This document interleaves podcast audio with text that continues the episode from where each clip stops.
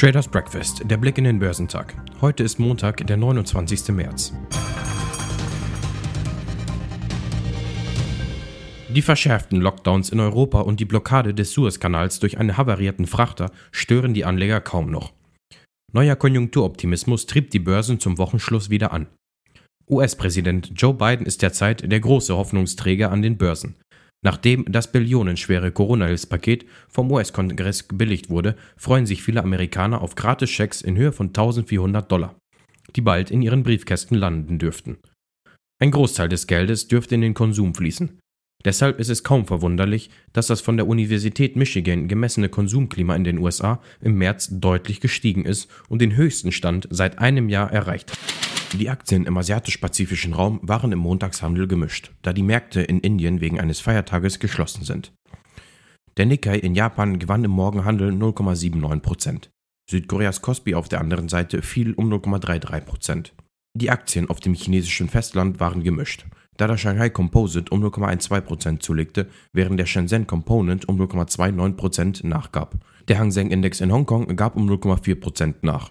Aktien in Australien wurden ebenfalls im negativen Bereich gehandelt, da der S&P ASX 200 um 0,31% nachgab. Die US-Aktien kletterten am Freitag und beendeten die volatile Woche auf einem hohen Niveau, da Aktien, die von einer erfolgreichen Wiederöffnung der Wirtschaft profitieren, erneut überdurchschnittlich abschnitten.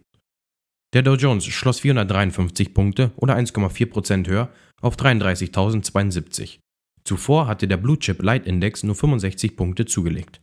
Der S&P 500 stieg um 1,7% auf 3.974 Punkte und erreichte damit ein neues Rekordhoch, sodass er 2021 um 5,8% zulegte. Der Nasdaq machte einen Verlust von 0,8% wett und beendete die Sitzung 1,2% höher bei 13.138. Steigende Ölpreise haben das Zeug dazu, an den Börsen einen Teufelskreislauf in Gang zu setzen. Ziehen sie doch unweigerlich steigende Inflationserwartungen nach sich. Das würden wiederum einige Marktteilnehmer in ihrer Haltung bekräftigen. Die US-Notenbank müsste dem mit einer restriktiveren Geldpolitik entgegenwirken. Die Folge wären steigende Renditen der an den Märkten viel beachteten zehnjährigen US-Staatsanleihen. Dieser Sogwirkung würde sich auch Bundesanleihen nicht entziehen können. Steigende Renditen aber wiederum machen Aktien im Vergleich zu Anleihen weniger attraktiv. Nun bereitet Biden seinen nächsten großen Coup vor. Ein Billionenprogramm zur Modernisierung der amerikanischen Infrastruktur. In den nächsten Tagen wird er voraussichtlich Details dazu vorlegen. Diese gigantischen Konjunkturpakete sorgen an der Wall Street für Aufbruchsstimmung. Die Anleger wetten auf eine baldige Rückkehr zur pandemiefreien wirtschaftlichen Erholung.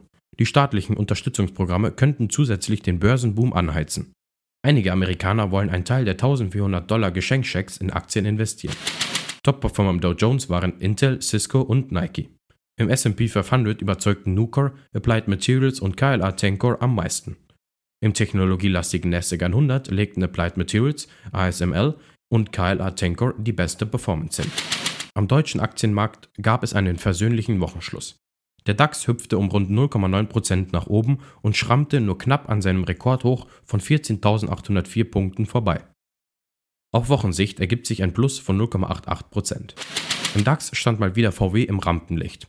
Der Konzern verlangte von seinem früheren Chef Martin Winterkorn und von Ex-Audi-Chef Rupert Stadler Schadenersatz im Zusammenhang mit dem Dieselskandal. Dies teilte das Unternehmen nach einer Sitzung des Aufsichtsrats mit. Volkswagen erklärte, man werde die beiden ehemaligen Topmanager wegen aktienrechtlicher Sorgfaltspflichtverletzungen auf Schadenersatz in Anspruch nehmen. Schlusslicht im DAX war BASF mit einem Minus von 0,9%. Der weltgrößte Chemiekonzern will grüner werden und plant dafür Milliardeninvestitionen. Bis 2030 soll BASF seine CO2-Emissionen um ein Viertel im Vergleich zum Jahr 2018 senken. Damit drücken wir jetzt auf die Tube, sagte Vorstandschef Martin Brudermüller. Der Weg hin zur Klimaneutralität in der Industrie führt generell über die Chemie, denn sie steht am Anfang der Wertschöpfungsketten. BASF bekannte sich erstmals auch dazu, ab 2050 klimaneutral sein zu wollen. Der Reisekonzern TUI unterstützt die Corona-Testpflichten für Flugpassagiere vor der Rückreise nach Deutschland. Impfen und Testen sind die wirksamsten Wege zur Pandemiebekämpfung und damit auch zur Rückkehr zu mehr Freiheitsrechten, sagte TUI-Chef Fritz Jussen. Wir werden für die Rückkehrer die Tests wie vereinbart anbieten und am Urlaubsort möglich machen. Ab Dienstag sind Einreisen nach Deutschland per Flugzeug nur noch nach Vorlage eines negativen Corona-Tests möglich. Top-Performer am DAX waren Covestro, Deutsche Wohnen und Fresenius. Wichtige Geschäftszahlen oder wirtschaftliche sind heute nicht zu erwarten. Die Futures bewegen sich im grünen Bereich. Beim DAX wird ein Plus von 100 Punkten erwartet. Beim Dow Jones rechnet man mit einem Plus von 100 Punkten und beim S&P 500 mit einem Minus von 10 Punkten. Beim technologielastigen NASDAQ 100 wird ein Plus von etwa 200 Punkten erwartet.